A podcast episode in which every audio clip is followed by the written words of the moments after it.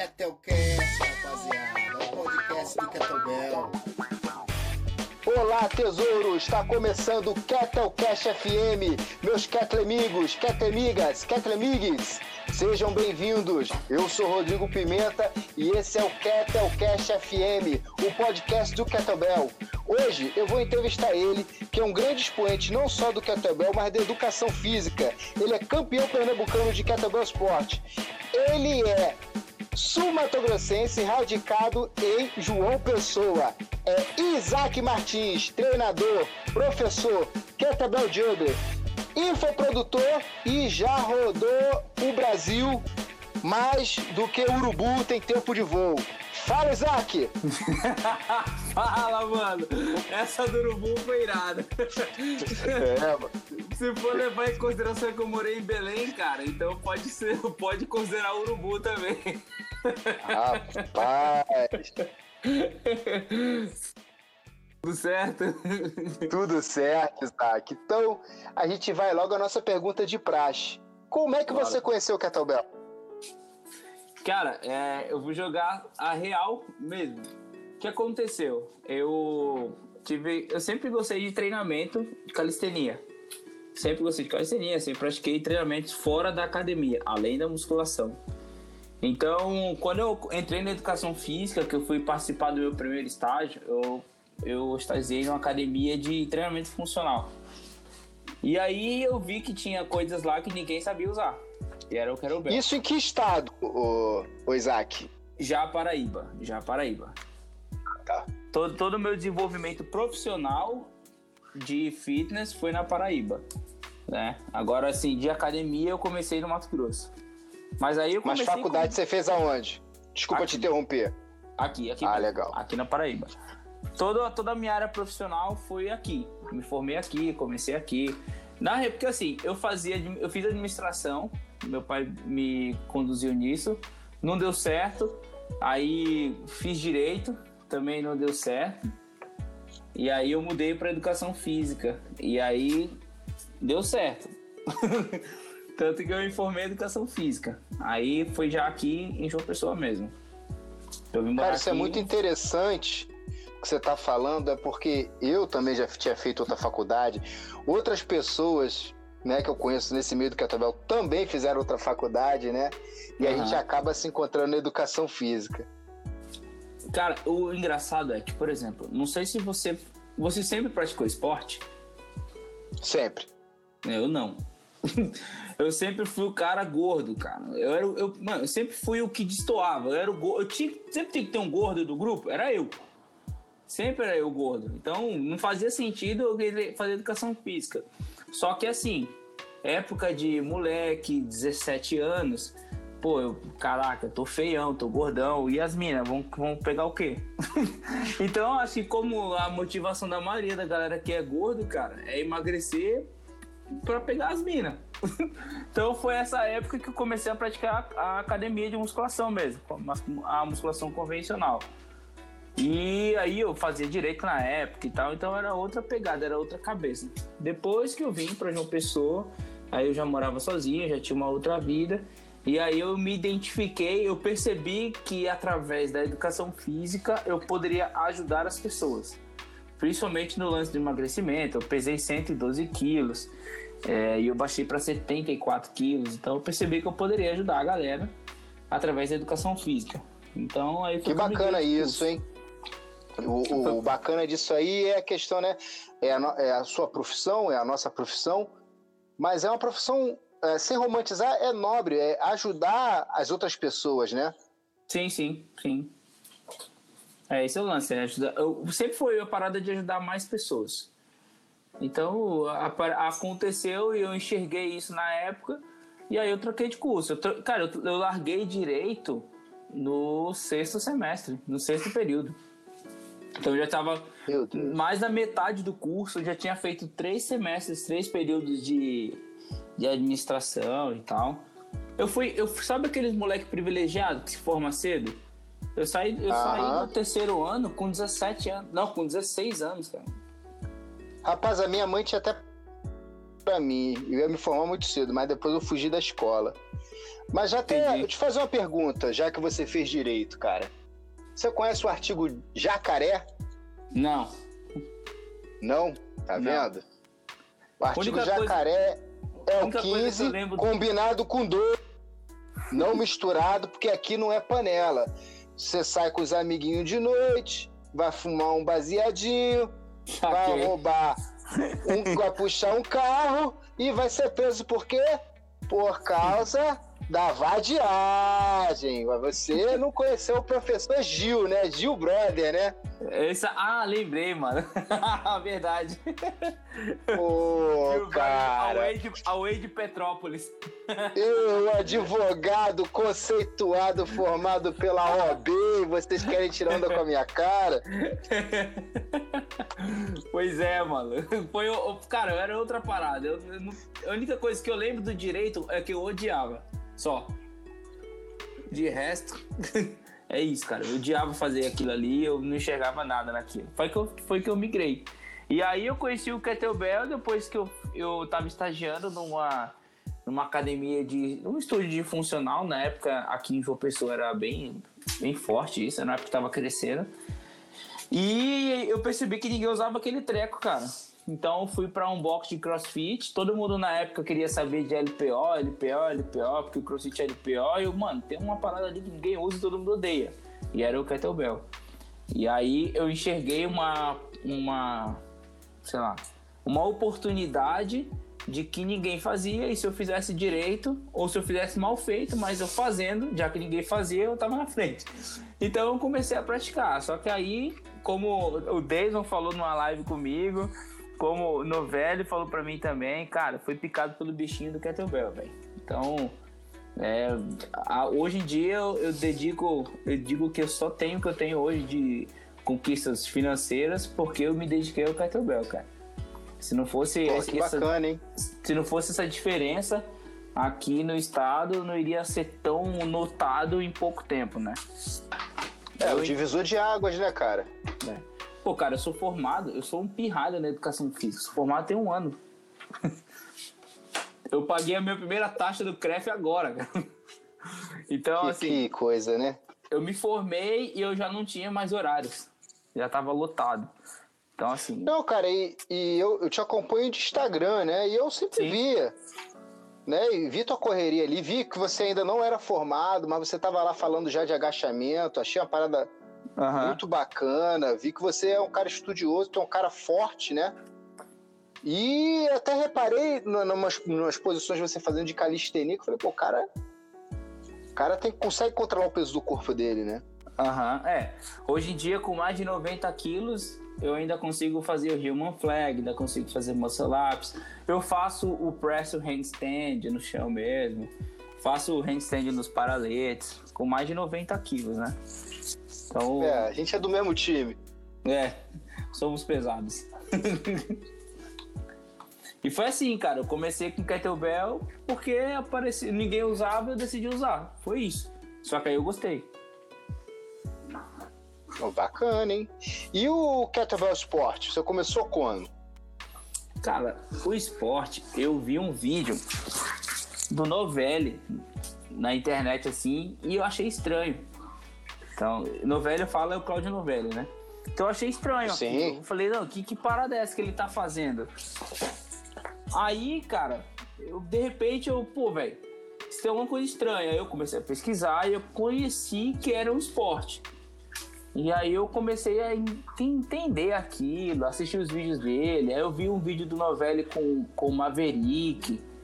Então, assim, aí foi que eu comecei a conhecer o esporte. Foi através de um vídeo do Novelli falando de press.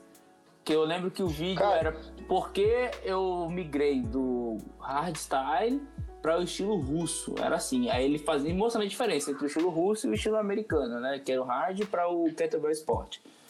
Cara, que assim. interessante, olha só. Eu conheci Kettlebell em 2010. Eu só fui treinar o esporte em 2000 e 2016. Aham. Entendi.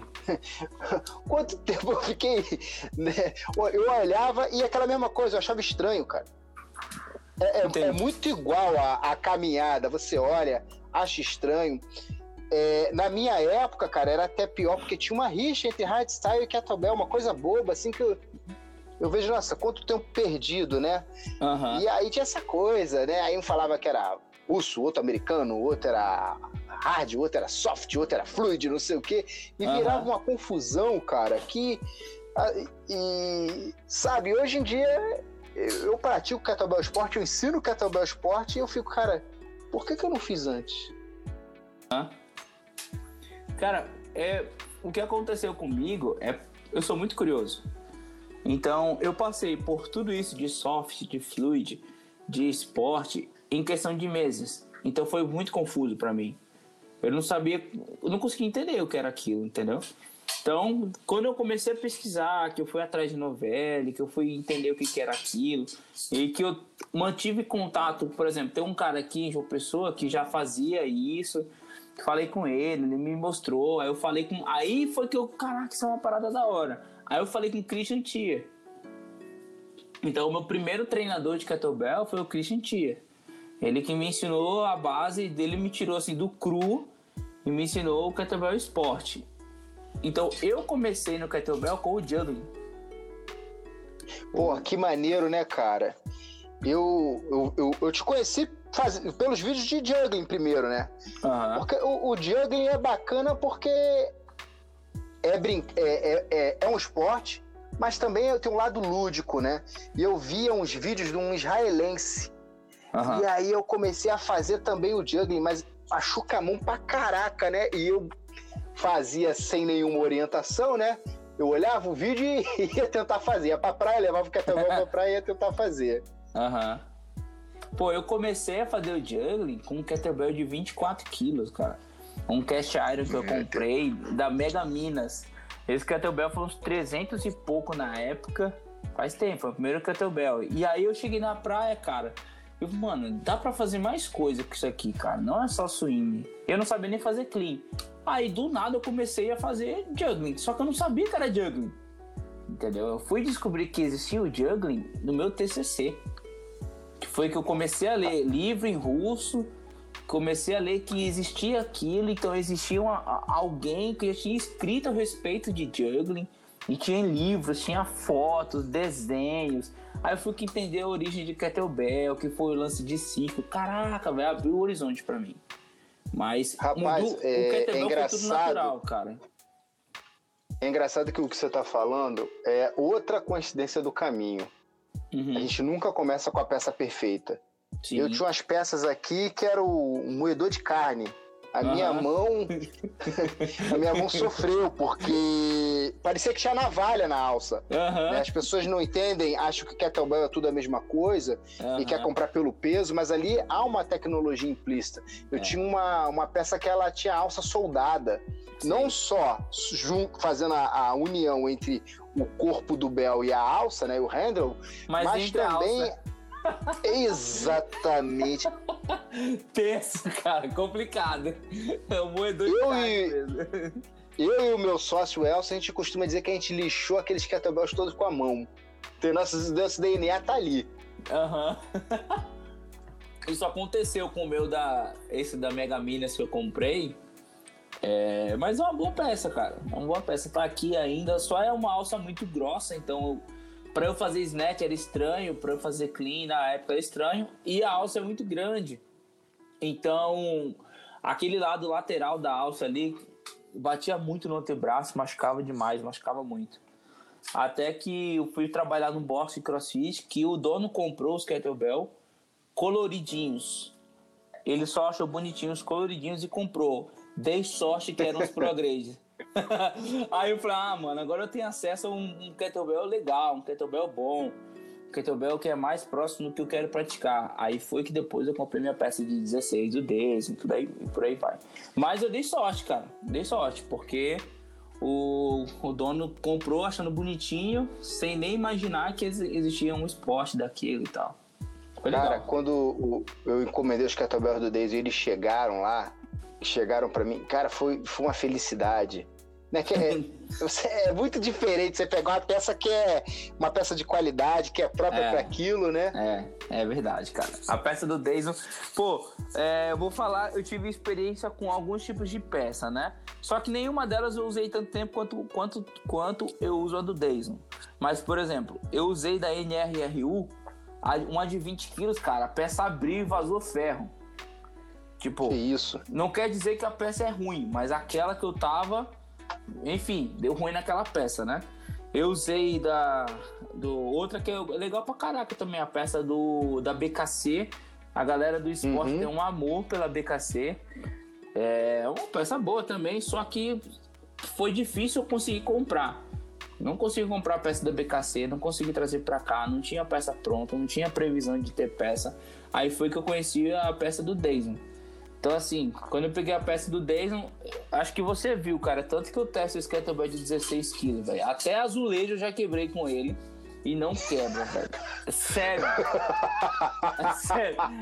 A, casa, lá na casa da minha aluna, a piscina dela vazou. E aí tava. Tinha que quebrar pra poder é, cavar e tal. Então tinha que quebrar o azulejo que tava ao redor da piscina. Aí ela falou, será que quebra? Eu falei, mano, é agora, velho. Cara, a gente se divertiu tanto, a gente quebrou tanto o azulejo, velho. A gente re- arrebentou lá o que precisava, a gente poupou o trampo do, do pedreiro lá de quebrar o chão, a gente quebrou com kettlebell, cara. Então essa peça, é essa peça é inquebrável, cara. É de titânio. muito forte, uma peça muito, muito boa mesmo. Então aí eu conheci a peça do Dyson e tal, e eu testo ela até hoje. E ela sobreviveu. Sobrevive ainda, cara. Cara, eu já eu vi um vídeo, eu não sei que, acho que foi a Oxana, fazendo juggling dentro da água. Eu falei, eu vou fazer também. Aí eu levei o kettlebell pra dentro do mar. Só que a Oxana tava fazendo no rio, né? assim, Uhum. a, a salinidade é diferente do mar, né? Com Então, certeza. então, assim, é, eu expus o kettlebell do Dyson até a- ao mar. E ele não quebrou ainda, cara. É, eu já, Meu nossa, Deus. Já expus muito, cara. Expus muito. Então é uma, uma peça muito boa. Tudo aqui em casa é Cara, cê-.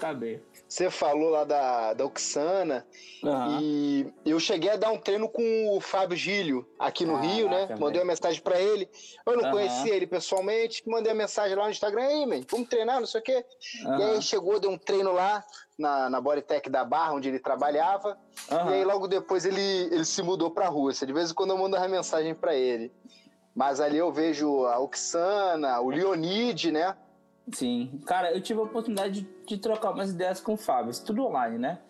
E aí a gente, tava, a gente tava até tentando trazer a Oxana pro Brasil e tal, só que aí de repente eu vi que ele se mudou pra lá. E aí o esquema foi outro. Mas era legal, cara, se ele conseguisse. A gente conseguisse trazer a Oxana pra cá, pra, pra ela divulgar. E, inclusive ele trouxe, né? Ou ela veio, não me Sim. interessa. Não me interessa. É, e tal, mas não, não, não houve o que a gente tinha pensado que seria possível. Mas é, um dia será legal trazer um russo, não para fazer um curso só, mas trazer um russo para fazer um- uma, uma mentoria, sei lá, um lance além de um curso, de um final de semana e tal, de kettlebell. Sei, é um pouco, Acontecerá, acontecerá. um pouco mais caro, mas vai ser possível. Vai ser possível ainda. Vai ser legal. Bom, a gente vai encerrando esse primeiro bloco, né? E a gente vai pro segundo bloco. Valeu, Isaac? Valeu, valeu, tamo junto. Ketelcast, rapaziada. É o podcast do Kettlebell. É isso aí, meus Ketlemigos. Tesouros, estamos começando aqui o segundo bloco com o Isaac. E o Isaac ele tem uma particularidade por ser filho de militar, né? Ele nasceu no Mato Grosso do Sul e agora tá em João Pessoa, mas já morou. Já morou onde, Isaac? Cara, Mato Grosso do Sul, Amambai, aí João Pessoa, João Pessoa, Cáceres, Mato Grosso, aí Cáceres, Mato Grosso foi pra Belém do Pará, Belém do Pará, Cuiabá e voltei pra cá, pra João Pessoa. Cara, mas assim, em questão de- até de sotaque, acho que teu sotaque tá mais pra João Pessoa, não é? Não, eu forço pra não ficar. Ah, Porque é o seguinte, é, no, 90 não. 50% do meu conteúdo que é consumido é Rio de Janeiro, São Paulo. Então eu ouço muito vocês falarem. E ouço pouco as pessoas daqui do Nordeste falar. Então, o conteúdo que eu consumo vem com sotaque daí. E outra parte é inglês. Então, assim, o meu sotaque é bem diferente das pessoas. Eu converso alguém daqui, o cara já fala, você não é daqui. A galera já fala, você não é daqui. Outra, por exemplo, eu não falo tu, eu falo você. E para piorar, eu não falo você, eu falo você. Que é da minha época de Cuiabá, que é costume. Então, assim, diversas. É, é tudo misturado, cara, é tudo misturado. Mas, por exemplo, não, eu não tenho um sotaque característico como carioca, como um, um paulista. Não tem, não tem característica nenhuma o meu sotaque. Eu te, eu, te fiz essa, eu te fiz essa pergunta justamente por isso, porque você morou em, em vários lugares Uhum. e realmente o sotaque é, por exemplo, às vezes quando eu dou curso eu tento controlar meu sotaque para que não saia muito o, o chiado, né, do Sim. carioca, né? Por, por exemplo, eu tenho parentes no Maranhão e aí eu fui pro Maranhão, eu fui pro Maranhão tem uns cinco anos atrás, eu perguntei, cara, eu falo muito chiado. Aí a minha prima fala, eu falei, pô, é, não dá pra evitar. Mas é isso aí, cara. Agora, é assim, isso aí. na real, na real mesmo, eu forço para não puxar muito sotaque pro Nordeste. Mas aí, isso é uma coisa particular. Não é que eu não gosto do sotaque, eu sou casado com um nordestino, não tem nada a ver isso. É, é só para eu não me acostumar a consumir o conteúdo daqui, mano. Mas isso é coisa minha. Não é, E- não é isso- deveriam fazer. Isso é coisa minha. Isso é uma coisa, por exemplo, que você vê é, em jornalismo. O jornalista ele faz um trabalho para ter um sotaque neutro, Sim, entendeu? O cara que faz jornal, Aham. tipo, jornal nacional, de abrangência nacional, ter um Sei. sotaque neutro. E aí não Aham. tem aquela coisa, né, de, ah, de, de se aproximar mais da pessoa. Eu noto isso muito, Sim, por sim. exemplo, o pessoal do Espírito Santo. É um sotaque que você fica meio assim. Eu Sei, acho que o. Espírito Santo é o sotaque mais neutro que tem. Aham.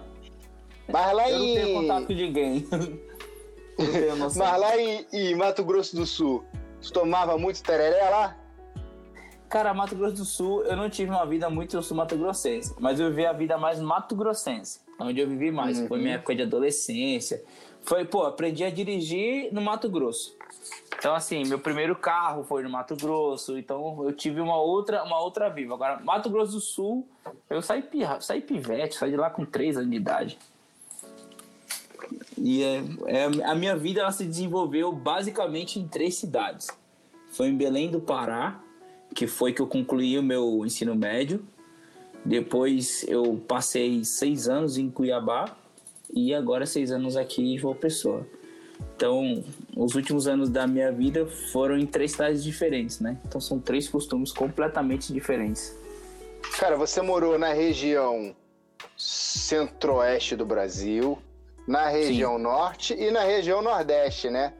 Sim, sim. Como é que você fazia pra. co- Você tem que construir sua vida de novo, né? Toda vez. Toda vez. É. Assim, seria ruim se eu, se eu fosse adulto. Mas como adolescente, como um jovem, você não sofre tanto para reconstruir.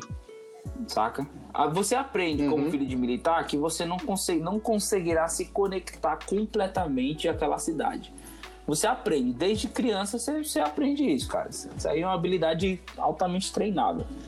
Mas, assim, é, por exemplo, se eu sair de uma pessoa hoje, eu tenho um problema, porque eu tenho que reconstruir do zero. A minha vida é aqui, as pessoas me conhecem aqui porque eu, desde o começo, eu faço calistenia na praia. A galera até zoava que eu deixava os postes todos tortos da praia. Aquelas placas, porque eu ficava fazendo human flag na praia. A galera ficava zoando. É sério, mas é sério. Tinha uma zoeira aqui que eu era o cara que entortava os postes da praia. Aqueles bagulho de placa. Então, atualmente muito juggling na praia, então tudo isso, tudo isso marca o que as pessoas estão vendo. E eu faço isso proposital, uma estratégia de marketing. Então, se eu, a cidade é muito pequena, tá? É, é- é muito tranquilo mesmo. Não é que nem Rio de Janeiro. Se eu for fazer isso no Rio de Janeiro, o cara vai falar lá, o maluco lá. Vacilão, cai no pé já era, otário. no máximo vai acontecer isso. Só que o pessoal não. Falou, cara, o que, que esse cara tá fazendo? Que negócio estranho. Pô, aí a galera vem e pergunta, pô, o que, que tu é? Tu é atleta? Quanto pesa? A galera vem perguntar, entendeu? É diferente. Então, se eu sair daqui hoje, eu tenho um problema. Porque eu tenho que reconstruir a minha imagem aonde eu estarei. Mas sobre esse período de ficar viajando e tudo mais, não, não foi muito difícil, não. É ruim quando criança, que você perde amiguinho. Sei lá, você tá namorando. Pô, quando eu saí de Belém, eu namorava com uma menina e foi é, um, é uma perda, né? Você, você ficar, sei lá, devia ter 15 anos. Você tem uma namorada ali da escola e de repente você não tem mais essa menina porque você foi embora, mas são, são perdas normais da vida que acostuma. Ainda mais que tu demorou pra arrumar, né? Pois é, cara. pois é. o cara arruma uma e vai embora, mano. Aconteceu essa mesma coisa com o namorado, cara, tanto em Belém quanto em Cuiabá. Quando eu saí de Cuiabá, a mesma coisa, namorava com a menina, aí ficou perto, eu, eu, eu, decidi ir embora da cidade antes dos meus pais, vim morar sozinho aqui em João Pessoa. É, e aí eu, eu terminei namoro e tudo mais. Então, assim, foi o, a parte ruim, se eu fosse lembrar, tivesse alguma lembrança ruim, seria isso. Mas, cara, não faz diferença não. tava até conversando com minha esposa agora, a gente vindo para casa, sobre isso, cara. Caraca, eu passei por tanta coisa legal, conheci tanta cultura diferente, tanta gente diferente, que as coisas ruins de, de perdas, de amigos, não fez mais diferença, porque muitas das vezes eu consigo compreender as pessoas por ter que me adaptar a elas todas as vezes que eu mudava de cidade. Então, assim, era uma cultura diferente, era um costume diferente. Então eu me adaptei pra caraca aqui em João Pessoa, até o ritmo de vida das pessoas aqui. Acho que tanto quanto no Rio de Janeiro, aqui tem muito funcionário público. Então não é um ritmo muito acelerado como São Paulo, como Cuiabá era e tudo mais.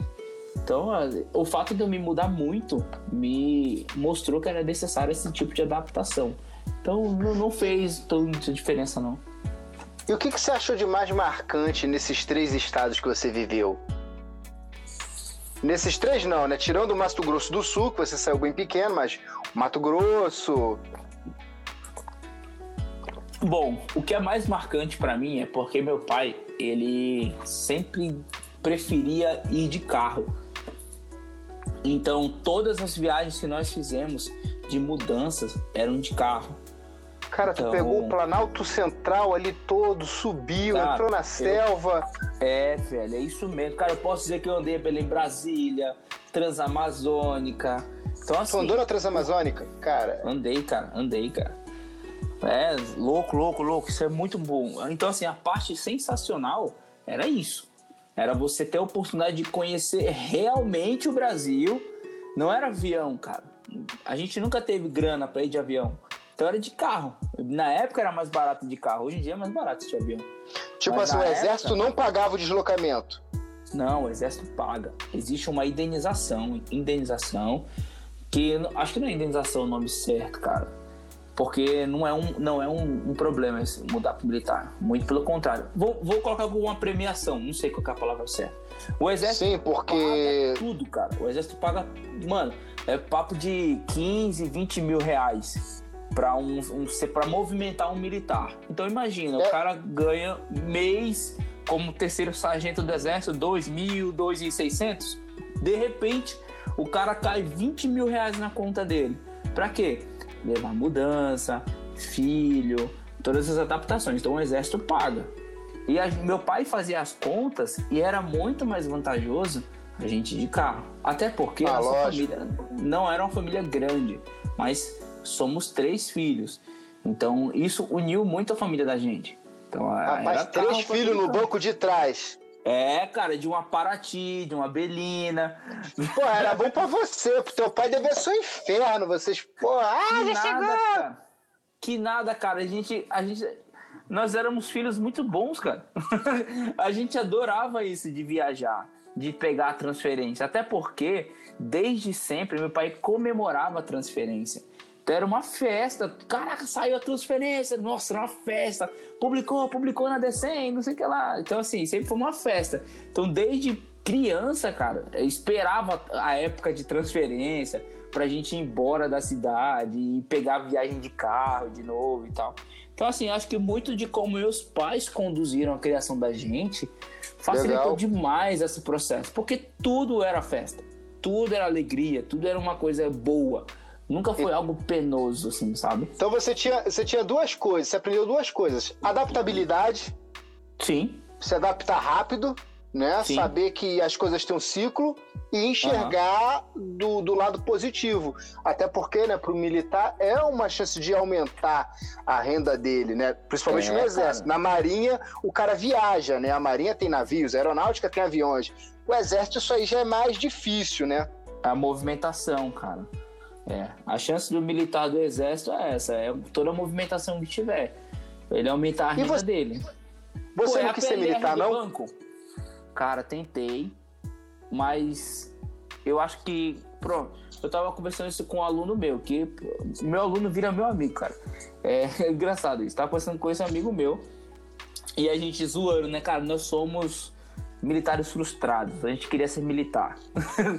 mas naquela época em que eu tive a oportunidade de ser militar, eu não queria. Eu não queria. Hoje eu gostaria de, ter, eu gostaria de, ter- de ser militar. Ah, Isaac, por que você gostaria de ser militar? Porque eu iria viver em outro mundo. Eu iria viver no mundo onde existe hierarquia, onde existe uma série de regras e você basta seguir para você viver de boa, para você não ficar arrumando treta com ninguém. É o lance da camaradagem, que agora eu, tô- eu tenho encontrado essa camaradagem no Kettlebell. Pô, galera que treina Kettlebell parece que todo mundo quer se ajudar, cara. Então isso é legal pra caramba, mas assim, até isso acontecer, eu sentia falta, porque, pô, estudava direito, é um comendo o outro, estudava administração, é um querendo te derrubar. Assim, quis ser militar, quis, mas na época, não. Hoje em dia eu gostaria de ter sido militar, mas novos É, tempos. rapaz, é, é- é aquela coisa também, eu, na época, quando muito criança, a primeira coisa que eu pensei em ser militar, porque eu queria pular de paraquedas e atirar de metralhadora. Aham, Aí fi, me alistei, mas eu sobrei. Na Aham. hora que eu ia pedir pra ir pra, pra Brigada Paraquedista, os caras já tinham carimbado meu. O, tinha aquela sigla lá do certificado. O certificado O é, é contingente. Excesso de contingente. O cara foi carimbou. Aí eu fiz prova pra fuzileiro naval. Aham. Aí depois eu não entrei, mas assim, achei que no meu ponto foi até positivo. Né, não Sim. ter sido militar, porque é uma, é, é uma vida de privação, né? Não, que eu não tenha medo não. de privação. Não, não que eu tenha medo de privação, mas privação que eu falo é o seguinte: é, é, uma, é uma disciplina forte. Eu não É. acho. Jangal. É jangal. Cara, eu vou falar pra você. Eu acho a vida do militar uma vida muito mais livre do que a do funcionário público, do que a do empresário. Pô, velho, o militar ele é livre pra fazer o que ele quiser, cara. Ele, ele, tem uma, ele tem um respeito das outras pessoas, ele tem um respeito da sociedade que supera qualquer outra profissão, cara. Então, ainda que nós vivemos um, um momento político do nosso país que não é favorável para a visão dos militares, grande, não, não sei quantos por cento, mas grande parte da população ainda respeita o exército, cara. Então, eu acho, eu, do meu ponto de vista, a vida do militar é muito tranquila, cara. Do militar do exército, falando do exército. Tô falando da PM, nem da marinha, nem da aeronáutica, do exército. Aí é, o PM é força auxiliar, né? PM, bombeiro. É, mas são militares que são essenciais, cara. É auxiliar Sim. com relação ao exército. Aí eles sim têm uma vida privada, cara. Eu acho que, o, por exemplo, o militar da PM, ele é um cara que é altamente limitado pela sociedade, pela sua própria segurança, pela segurança da família. Aí é outro lance. Agora o militar do exército, cara, ô louco, é, é, o, é o céu, cara. É o paraíso, não-. Você não chegou a servir, não? Não, eu- ó, eu, foi o que eu falei, já fui gordão, né? Então, Uhum. eu não passei na corrida por um segundo. Aí o teste lá do CFO, por um segundo eu não entrei. Aí. No CFO, porque você já tinha segundo grau, não é isso? É isso mesmo. Pra Você vê, eu cara. no- Quando, eu, quando eu tava com 18 anos, eu já tava na faculdade. Então eu, me for... eu era pra ter me formado muito cedo. Foi muito Rapaz. cedo, cara. Com 16 anos eu tinha concluído já. Um conselho que o sargento deu pra gente lá na prova lá que a gente foi fazer, que no nosso caso era BCX4, né? Que é o cara que não, não é formado, é. Olha, cara, não adianta você errar tudo aqui pra você não entrar. A gente vai ver que você é um burro e que não vai sobreviver lá fora. E a gente vai deixar você aqui dentro.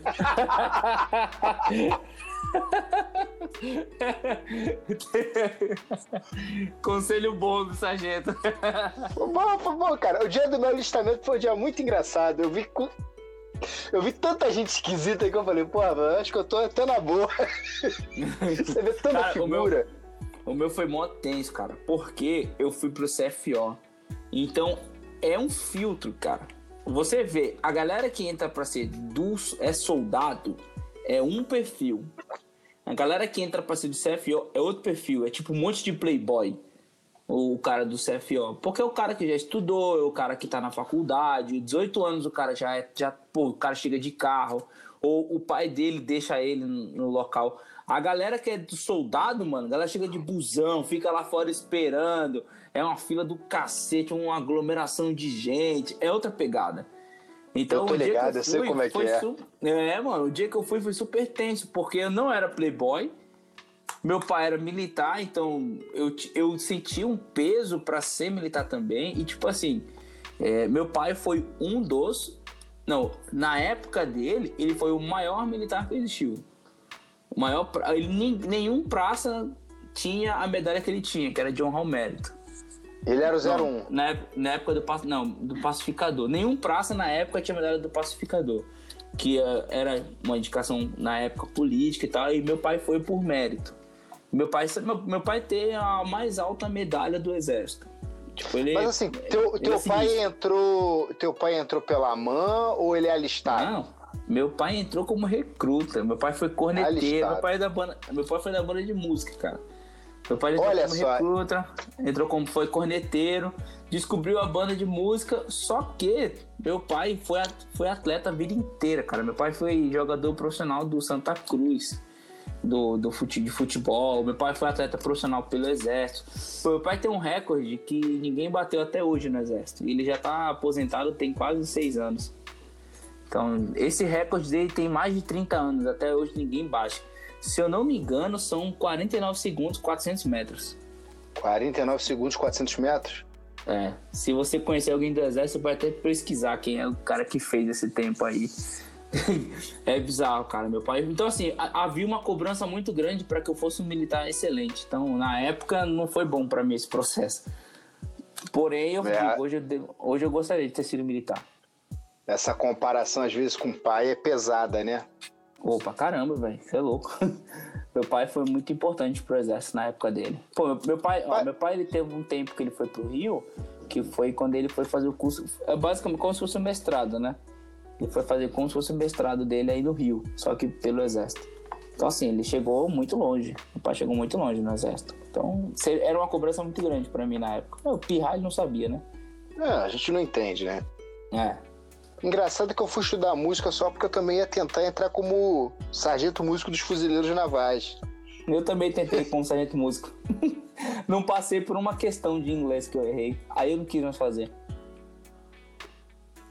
Rapaz.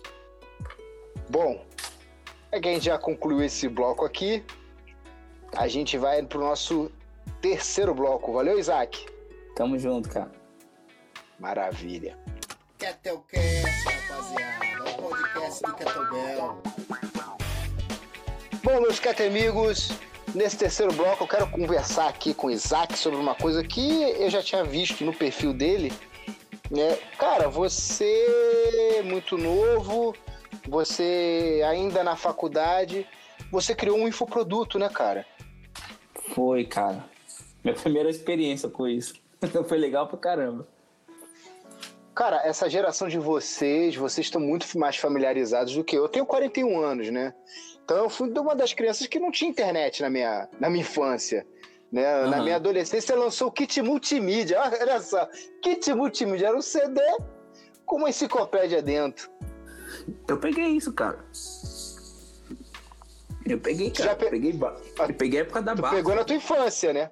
É, mas eu vivi isso. Tipo, porque minhas irmãs elas são mais velhas que eu, sou o caçula. Então eu estudava através das coisas que elas no- me tinham. Muitas vezes eu aproveitava o material dela. Então eu sou da época da. Eu digo que eu sou da época da Barça. Sou da época do Vultos da Pátria. Era uma sequência de livros que tinha, cara. Vultos da Pátria. Louco, eu lembrei disso, cara. então, assim, eu sou da época disso aí também, cara. Eu sou da época, pô, eu sou da época de internet de escada, cara. De entrar depois da meia-noite para pagar um pulso só, 128 kbps. É, a tua, a tua geração pegou isso, pegou Mirk, pegou o ICQ. Pegou, cara. E isso assim, você, com a minha geração anos? não, a minha geração não, eu. não ser da minha geração, cara, eu digo eu. Porque desde cedo eu era muito curioso quanto ao computador, quanto à internet. Então, Não é cara, eu, eu sempre gostei de computador. Tinha, tinha, na minha época tinha vários cursos de computador e a linguagem era COBOL. COBOL, Caraca. WordStar, Lotus, 1, 2, 3. Era Aham. isso. Essas linguagens hoje nem mais existem. Mas Sim. assim, eu não tinha dinheiro para ter um computador, então eu sou da época do MSX, né, Aham. que tinha aqueles jogos. E eu fui ter computador, cara, quando meu pai morreu, pegou a pensão dele e comprou um computador pra gente. Eu Um Agora, 286. não, não, não foi 286, já era, já era mais do que 486, já, já tinha Pentium, já, já na, na época já tinha Pentium, eu tava na faculdade. Quando tinha Pentium, eu usava 286, cara. Vocês verem o assim, X-Tessauro, né? Cara, o meu pai, ele é militar. Então, militar não ganha muito bem. Só que ele, na- ele sempre teve na consciência de que sempre ele deveria nos dar o melhor que fosse possível. Então, por exemplo, eu tinha o computador atrasado, mas eu tinha um computador. Eu tinha o PlayStation 1 quando já tinha lançado o 3. então, mas ele sempre deu um jeito de dar alguma coisa pra gente do que era necessário. Então, eu, por isso que eu tive contato com essas coisas, essas velharia, que a gurizada da minha época não teve. Mas é justamente porque meu pai sempre se esforçou para dar aquilo que era necessário. Então ele dava um jeito, cara, dava um jeito. Tem história de meu pai trocar um, tro- trocar um cordão de ouro por um Fusca. Rapaz, o cordão devia ser grosso, né? É, pois é, não sei como ele fez isso. Pô, teu pai é o cara, hein? É, cara. O, o cara dos negócios, hein? pois é, cara, para desenrolado. Mas como é que surgiu esse essa, a ideia de você fazer esse infoproduto e, e você é, executar, né? Porque a ideia, todo mundo tem um monte de ideia e tal, executar que é diferente. Foi assim. é, quando eu, eu ainda não fazia educação física e eu tinha um Instagram separado do, do pessoal para eu divulgar meus treinos. Então, tudo que eu treinava, eu colocava nesse Instagram. E aqui João Pessoa tinha um Instagram bem, bem conhecido. E aí eu comecei a divulgar e esse cara me alertou. Ele falou: Mano, é o seguinte, muito legal o que você tá fazendo, porém, é exercício legal da profissão. Você tá fazendo uma parada aí que é para um profissional fazer, cara. Então, teoricamente, você está errado. Aí eu, putz, e agora?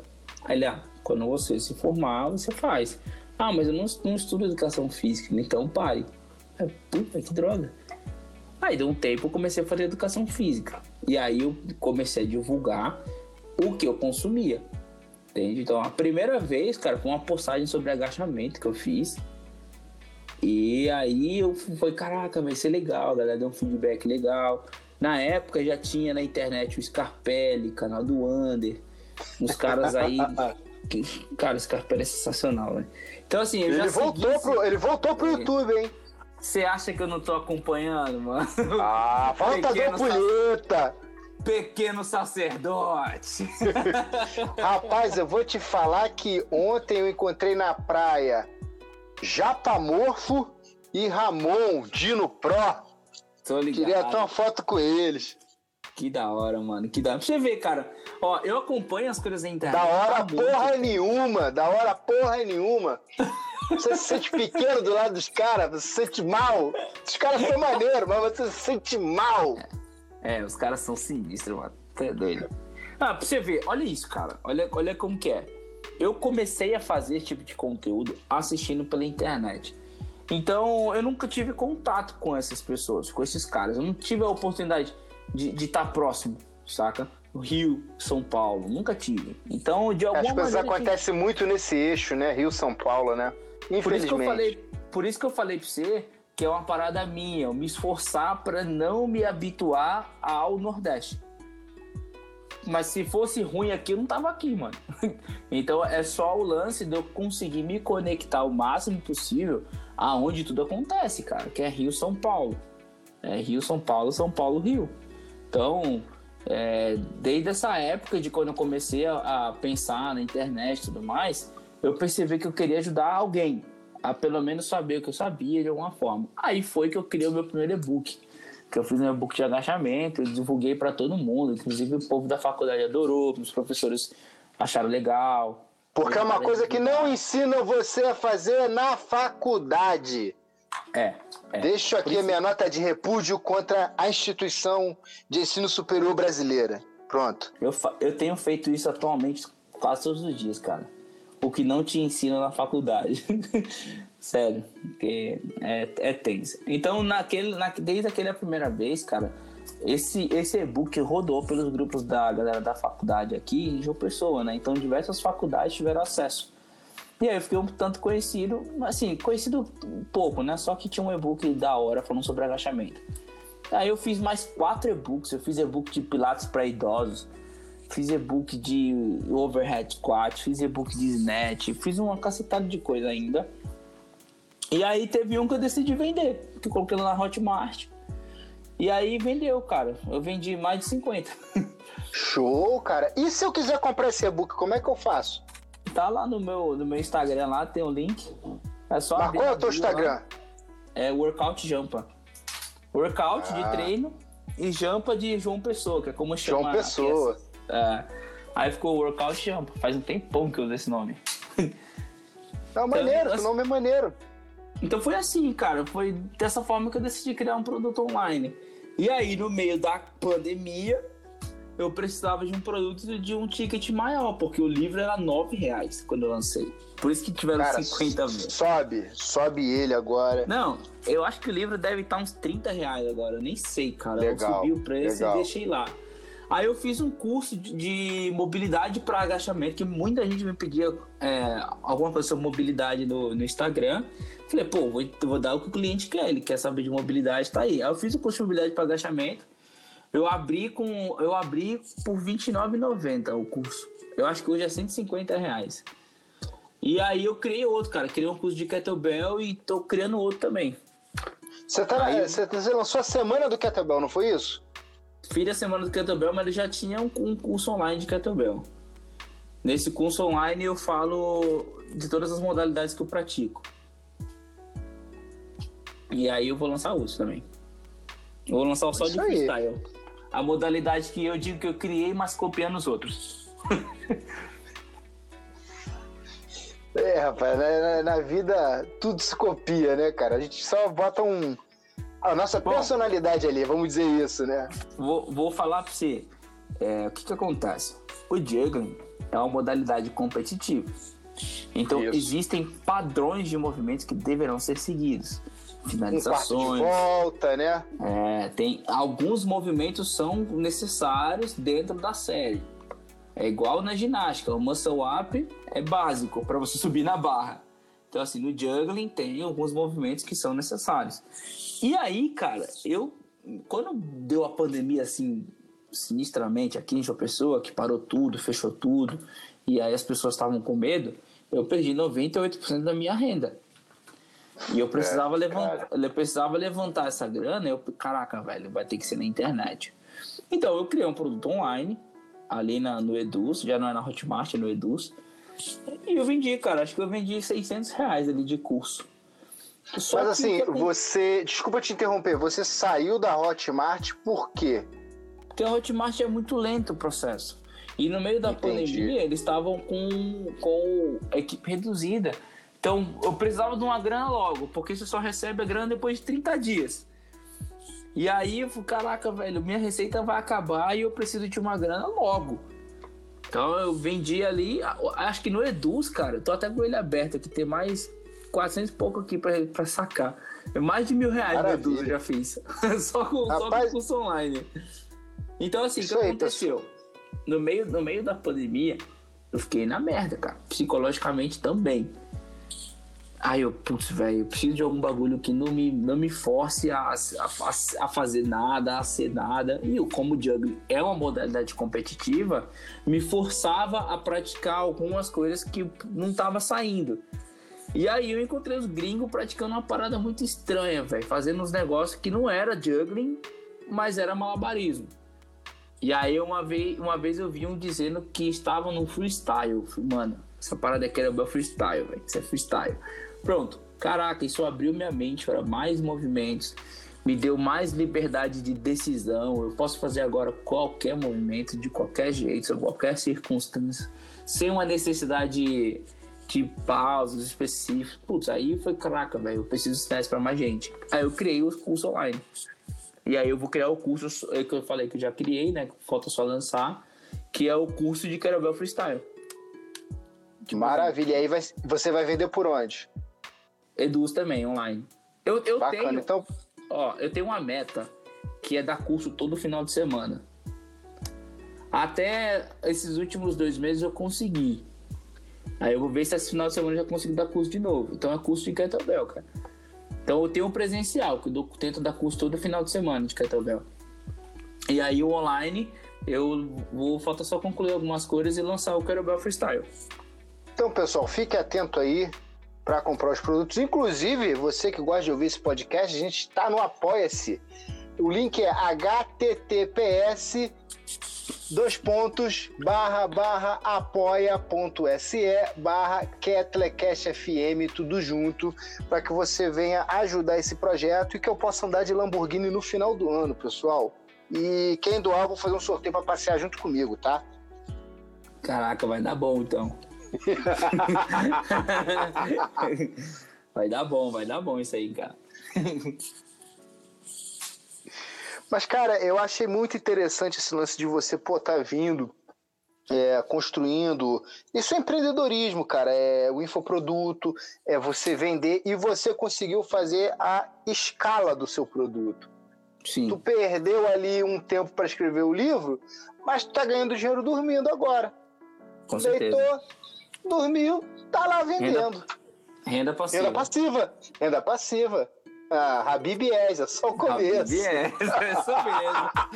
Rapaz, quando eu vi a tua discutida lá do, do Ryan Santos, eu fiquei, ah, né? Esse maluco é brabo também.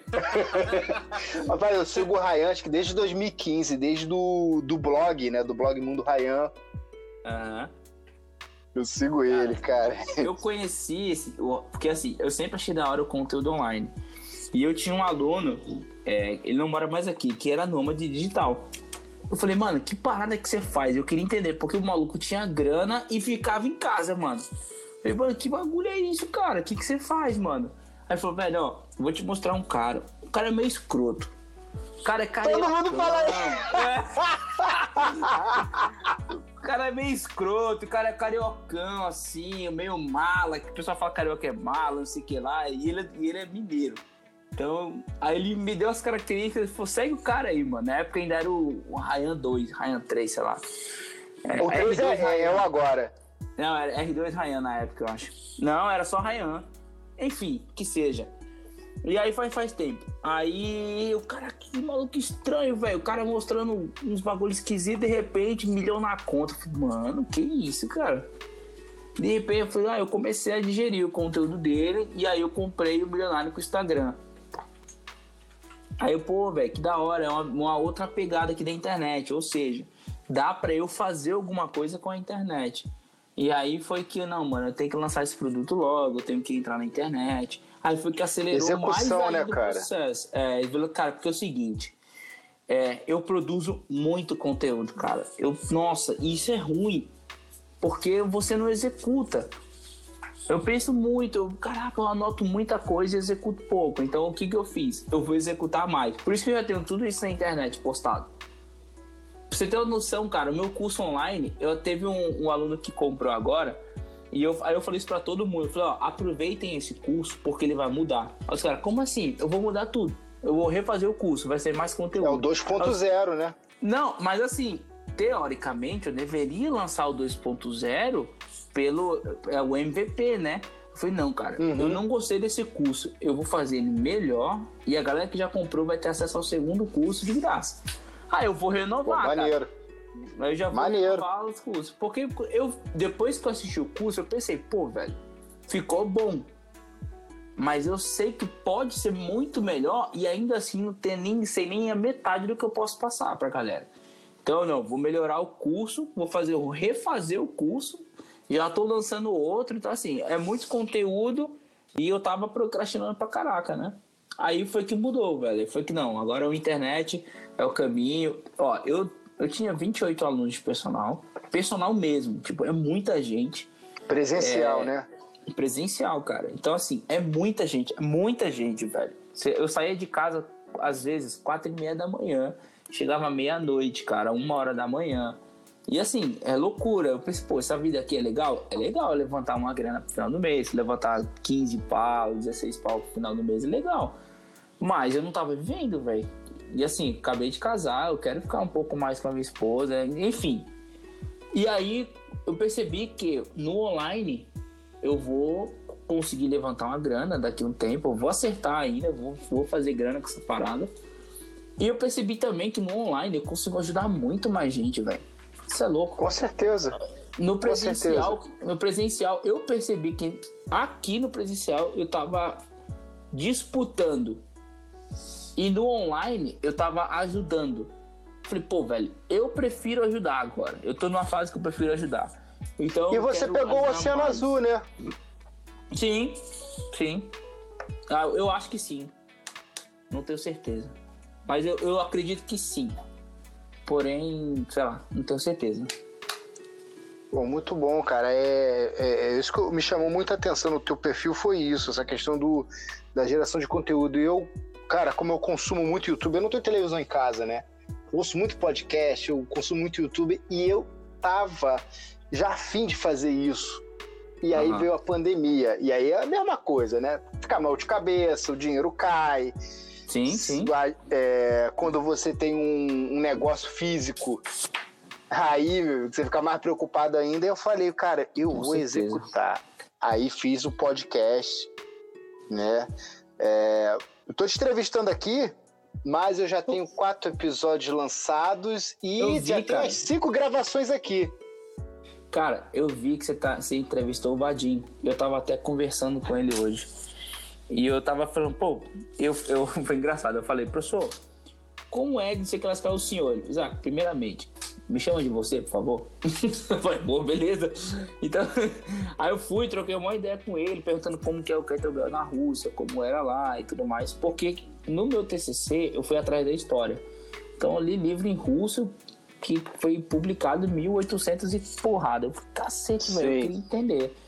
Aí foi legal trocar uma ideia com ele, cara. Fui perguntar meio que se a origem dos livros, se as coisas que eu tava lendo era aquilo mesmo. Aí era. Falei, pô, show. Cara, e eu vou te falar, por exemplo, eu conversando com a, com a Svetlana, Aham. da Nuyuk, que eu também, né, queria, pô, mas isso aí e tal, pá, e ela falou, cara, o que eu tenho aqui é recorte de jornal, né, de algumas competições, anunciando e tal, Aham. e é, o livro antigo mesmo, não, não tem, né, muita coisa, né, Aham. isso é muito engraçado, até porque também a questão da linguagem isola a Rússia de todo o Ocidente, né, Uhum. porque eu, eu já estudei russo, né?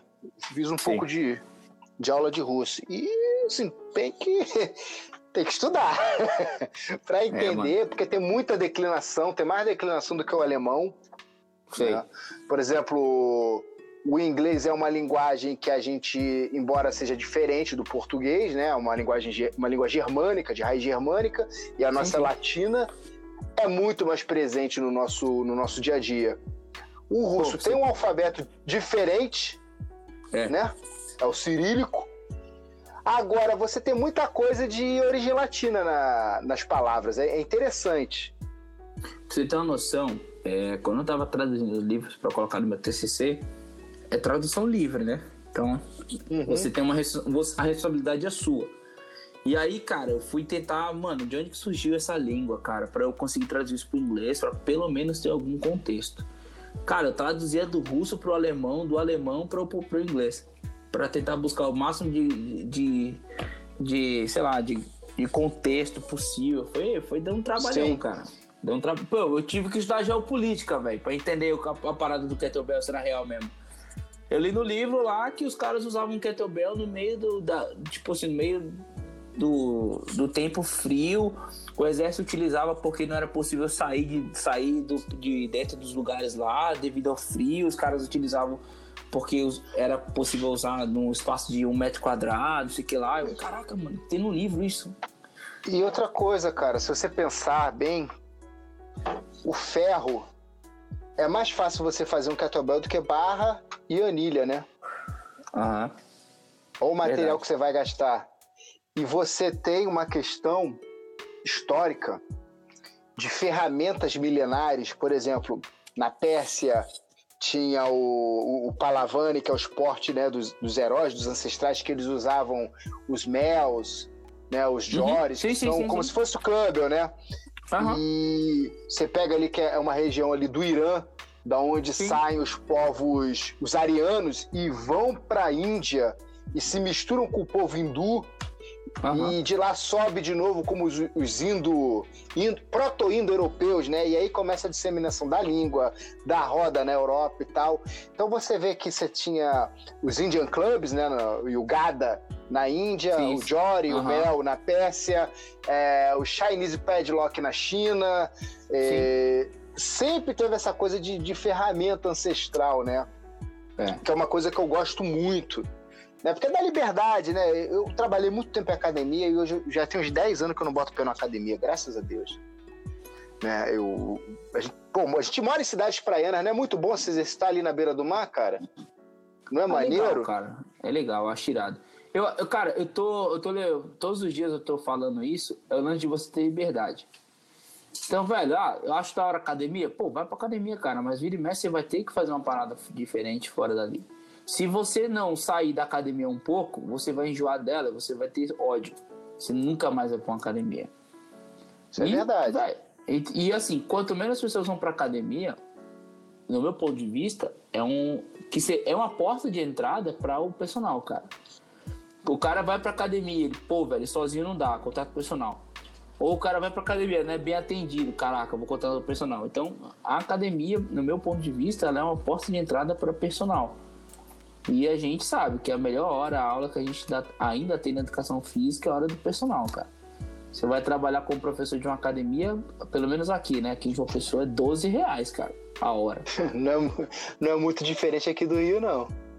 É, então assim, você vê, não vale a pena o cara passar quatro horas ali com o horário dele fechado e muitas das vezes é horário de horário comercial. E aí ele deixa de conseguir aluno, então assim, qualidade de vida cai, porque o cara não consegue ter grana. Ou o personal trabalha tanto, que foi o meu caso, o cara tem grana, mas a qualidade de vida também cai, porque o cara não treina. O cara, o cara fica lá gordão, fica aquele personal que todo mundo fica zoando, aí teu personal mesmo, cara, tá gordo. Então, é, assim, pô, eu gostaria muito de levantar todo mês 10, 15 mil reais. Nossa, isso é irado, velho. Mas no modelo de trabalho que eu estava, eu percebi que não seria sustentável. Se em algum momento da minha vida eu tiver filho, trabalhando como eu estava, por exemplo, eu não iria conseguir suprir, tipo, eu não ia conseguir dar uma força em casa. Minha esposa ia ter que se tornar uma mulher comum, saca? Aquela mulher que não trabalha, que cuida da casa. Isso eu não quero. Tipo, se eu tiver que ter filho algum dia, é a parada tem que ser dividida entre os dois, entende? Então, é legal, eu, percebi, eu percebi que isso não era legal, cara. É um modelo que eu não quero mais seguir. E aí, atualmente, o modelo que eu tô tentando criar, pelo menos aqui onde eu moro, é um modelo livre. É o modelo do freestyle, é o modelo de você treinar na praia, treinar na academia, treinar na academia do prédio, treinar na rua, treinar em absolutamente qualquer lugar. Por isso que eu tô tão. É- Não sei, se- não sei se você sabe, né, da mentoria lá do Novelli, eu faço parte da mentoria, sou um dos mentorados. E o Vadim, ele é um dos professores da mentoria, né? E o Vadim, ele vai dar aula de treinamento com peças rústicas ou peças não convencionais. Então, assim, vai ser sensacional, cara, conhecer isso para aumentar a minha liberdade, cara. O que eu quero hoje é E liberdade. você é o cara que já, já trabalhou com calistenia, então misturar calistenia e o freestyle, né? Sim, sim, sim. Pô, é por, por isso que eu falei pra você, cara, que no meio da pandemia eu precisava de algo que me pudesse mudar a cabeça. Então, o kettlebell, o freestyle, ele me ajudou demais com isso. Me ajudou demais, porque eu conseguia fazer aquilo que ninguém faz. Pô, tem uma aluna de 56 anos que faz juggling, cara. Pô, legal, né, cara? Isso é uma muito outra- maneiro. Ah, é irado, velho. Tem outra aluna minha que comprou um kettlebell na dor. Ah, eu quero um kettlebell também. Comprou. então, assim, todo mundo que passa por mim, pô, velho, isso é legal pra caraca, velho. Eu quero um kettlebell também. Aí o cara vai e compra, mano. É, assim, é porque é, o- é o lance da liberdade, cara. E a pandemia mostrou pra mim que o que a gente não tem é liberdade, cara. A gente vive num país livre, mas um país que não é livre, cara. Ele deu um modelo pra você seguir e não incomodar. Então, se você segue esse modelo, você acha que você é livre, mas não, você tá seguindo um modelo. É, cara, é uma coisa que eu até costumo pensar, assim, que é, a gente tem essa, essa falta ilu- falsa ilusão da liberdade, né? Sim, sim, com certeza. A gente não pode Sempre comprar vai nada. ter uma regra, né, cara? Cara, a gente não pode comprar nada. Que liberdade é essa, cara? A gente não, a gente não é capaz de comprar um carro. A gente não é capaz de comprar um kettlebell, cara. Para eu comprar um kettlebell, um de, um de 16 quilos é a metade do que um aluno me paga, pô. Um aluno que treina aí duas vezes por semana. Porra, eu trabalho um mês para comprar um par de kettlebell, cara. Então, assim, o nosso poder de compra é muito baixo. Então, isso para mim não é liberdade. Por isso que eu vou na internet, eu posso criar uma escala, eu posso conseguir chegar em mais pessoas, eu posso ficar com uma grana ali que é uma renda passiva. E não sei se você tá, mas e se você não está, esteja na semana do YouTube, Rabibies. E assim é, cara, a gente Tô tá lá, tô lá, tô lá. Ah, então estamos lá. Então, assim, mano, a gente precisa conseguir, como profissional do movimento, profissional de educação física, ter liberdade. Porque se a gente não tem liberdade, cara, a gente não treina. E como é que a gente vai ser exemplo para as pessoas se a gente não faz o que manda os outros fazerem? É bem Então, eu verdade, mudei, cara. É... Decidi, decidi mudar, cara. Decidi- assim, eu tava falando com minha esposa ontem à noite, cara. A gente ficou trocando ideia até umas meia-noite sobre isso. É o lance de que eu tô saindo do zero, cara. Eu tô recomeçando, parece que eu me formei hoje. Tô re- me realocando no mercado de trabalho, cara. E eu decidi colocar esse mindset que é pra eu realmente mudar mesmo, cara. Mudar mesmo. Eu quero um novo estilo de vida, um novo modelo de trabalho. Não quero, eu não quero ser empresário físico. Não quero, é uma parada que eu não quero. Então, é um novo modelo, cara, que eu quero seguir, que eu quero criar pra mim. E quem sabe algum dia ensinar as pessoas sobre esse modelo que foi bom pra mim. E é pra onde a- a- o mundo tá apontando, né, cara? Espero que sim, cara. Eu tô confiando muito nesse novo modelo. Então, maravilha. A gente vai encerrar esse bloco aqui e a gente vai pro quarto bloco. Beleza? Show. Tamo junto. Kettlecast, rapaziada. É o podcast do Kettlebell. Fala, meus Ketlemores. Estamos iniciando aqui nosso quarto e último bloco. E aí, Isaac, eu vou te fazer uma pergunta. O que será do amanhã? O que, que você acha Cara. do mundo pós-pandemia? Você tem algum plano pro futuro? O mundo pós-pandemia, eu tô, me- eu tô preparado atualmente. Pelo menos na, pra minha profissão, para o meu novo modelo esperado de trabalho, eu já me sinto completamente preparado, cara. E o que me tornou isso, o que me, o que me deixou preparado foi o kettlebell. Então, se eu sou um profissional do movimento e consigo proporcionar movimento, eu não posso depender do antigo modelo. Academia, é, clubes, não. É um novo modelo de uma nova maneira de viver, de trabalhar. Até os padrões estéticos tendem a ser, a ser alterados. Então, talvez os padrões estéticos da galera que era nos tempos atrás, de treinamento funcional e tudo mais, volte a ser o- a estética desejada, por, por ser a mais possível de se manter, principalmente em tempos de pandemia. Então, do, do mundo pós-pandemia, minha profissão, eu tô para esse modelo que eu tô imaginando, eu estou totalmente, assim, empolgado. Agora, mundo geral, o caos se instaurou já, cara. Será que é o apocalipse mesmo? Espero que seja.